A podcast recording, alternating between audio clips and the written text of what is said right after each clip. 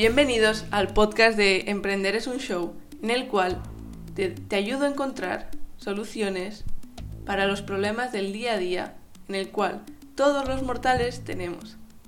En el episodio de hoy te voy a enseñar, o, te, o mejor dicho, te voy a dar unos consejos para retomar la rutina.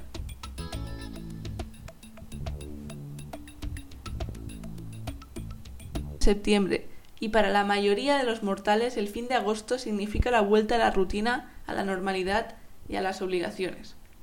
Las vacaciones son un momento para renovar energías y compartir con la familia y amigos, pero todo llega a su fin. Con la vuelta al trabajo, el primer reto surge cuando hay que retomar los horarios y las actividades habituales. Adaptarse a la rutina del día a día puede ser más fácil programándose y manteniendo una buena disposición, Conocerse es primordial para autocuidarse a tiempo y evitar que esto sea un estrés. Si quieres regresar al trabajo feliz y evitar el estrés post-vacacional, es clave que la vuelta a la rutina sea de forma progresiva. Entonces, ¿cómo hacer para recuperar la rutina, pero sin volver a caer en la locura? Lo primero es saber que este estado zen, tranquilo, que has podido alcanzar durante las vacaciones no es algo externo a ti, sino interno. Y al igual que durante los primeros días de las vacaciones hay algo dentro de ti que se resiste a parar y quiere seguir con el ritmo ajetreado que traías de serie, con el arranque de la rutina, ese algo que hay dentro de ti querrá seguir el mismo ritmo lento y pausado que ha traído durante las vacaciones. ¿Cómo evitar que ese ritmo de vida afecte a tu salud? Lo primero es examinar tus creencias relativas al tiempo. Si yo te digo que el tiempo es oro, ¿qué piensas? Si te digo que hay que exprimir cada minuto porque el tiempo se va y hay que aprovecharlo, ¿qué pensamiento te viene a la cabeza? Y lo más importante, ¿cuál es la sensación física asociada a ese pensamiento? Es habitual el bombardeo de creencias de este tipo por todos lados. Creencias que nos animan a ser continuamente productivos y a no perder el tiempo, a estar de forma continua en movimiento y produciendo. También es recomendable usar el tiempo para perderlo, para hacer nada, porque ese hacer nada es lo que da la gasolina para seguir y disparar la creatividad. Sí, ya sé que me dirás que con el trabajo, con las responsabilidades de la casa, con el colegio, ¿de dónde vas a sacar tiempo para hacer algo? Si en realidad lo que te sucede es que no tienes tiempo para nada. Ojo, ojo con estas creencias, porque el tiempo que tienes cada día es exactamente el mismo, 24 horas. De ti depende saber aprovecharlas. Porque la vida te pasa por encima como si fuera un rodillo.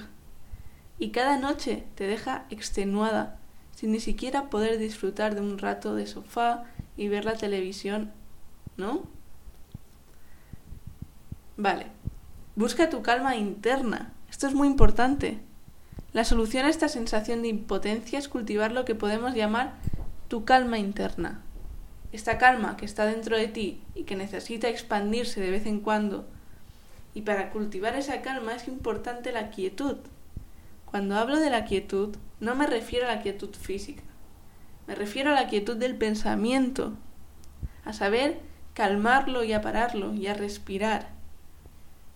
Ahora está muy de moda la meditación eh, y todos estos temas así que en muchas ocasiones parece la solución a todos los problemas, Meditar está bien, está genial, pero hay otras alternativas para cultivar esa quietud interna. Yo ahora mismo lo estoy haciendo a través del paseo.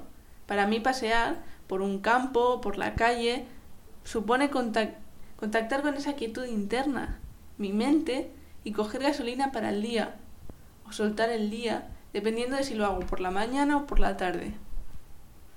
Para algunas personas, esa quietud interna la logran a través del yoga o salir a correr o la lectura o a pintar un cuadro, a dibujar, a coser, lo que sea. Como todo en la vida, cada maestrillo tiene su librillo. En cualquier caso, lo importante es encontrar ese modo en el que tu ser puede contactar con esa parte de quietud que hay en ti y que también necesita ser expresado en el día a día. Ahora bien, te dejo aquí unas preguntas para que tú puedas hacer una introspección y reflexionar con esto que te dejo aquí. ¿Qué acción concreta se te ocurre que puedes hacer para contactar con esa calma interna? ¿Qué te ha venido bien en las vacaciones para relajarte y cómo puedes seguir aplicándolo a tu día a día? Otro consejo que te puedo dar es que adoptes un periodo de adaptación para así volver a la normalidad sin problemas. Como ya te he dicho, lo mejor es planificarse y organizarse. Comienza retomando los horarios de poco a poco para que el cambio no sea tan brusco y drástico. Lo ideal es dejar unos días libres para estar en tu casa y no volver a la oficina, al trabajo, al colegio, de manera tan tan tan dura, ¿de acuerdo? Con esto me vengo a referir que si tú eh, en tu rutina que tenías te levantabas a las 5 de la mañana, empieces levantándote a las 6, otro día a las 5.45, otro día a las 5 y media, hasta así llegar a las 5 para cuando empieces la rutina no te cueste tanto. Otra cosa que puedes eh, probar es relacionar tu trabajo con algo positivo. Siempre hay que tener una mente positiva y enfocarte en los aspectos agradables de tu trabajo, de tus estudios, etc. Esto te ayudará a que el reencuentro con la rutina, tus jefes, tus profesores y tus compañeros sea mucho más grato. Esta mm, perla de oro, lo que sea que te voy a comentar, es brutal. Es el cambio mental para mimar tu mente. Visualízate en tu día a día con optimismo y alegría y enfócate en los aspectos positivos del regreso. Por ejemplo, el descanso de media mañana y ese café único con los compañeros, compañeras del trabajo. Los momentos familiares a la hora de cenar, cuando compartimos experiencias que nos han sucedido en el día. El bienestar que reporta las aficiones, el saber que mm, con esto me quiero referir a saber que vas a acabar el día y puedes eh, ir a, a, entrenar con asocias ese ocio, ese deporte con algo de, de para liberar la mente. Y otro ejemplo es dedicarte unos minutos exclusivos para tu relajación y tu armonía. Y por último, si te desagrada tu trabajo, si te desagrada lo que estás haciendo, concéntrate en un proyecto vital que te ilusione y busca motivaciones e ilusiones claras. Experimentar que estamos ante un nuevo punto de arranque es muy positivo porque aumenta nuestra motivación y disposición para mantenernos constantes en la consecución de objetivos. Por ejemplo, conectar nuestro presente con ilusiones que nos proyecten hacia el futuro planificar actividades que promuevan realización personal y profesional y dividir los objetivos en pequeñas metas.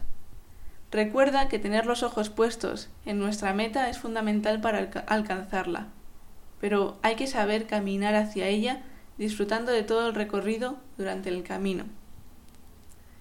Así que, ¿cuál es tu clave para volver a la rutina?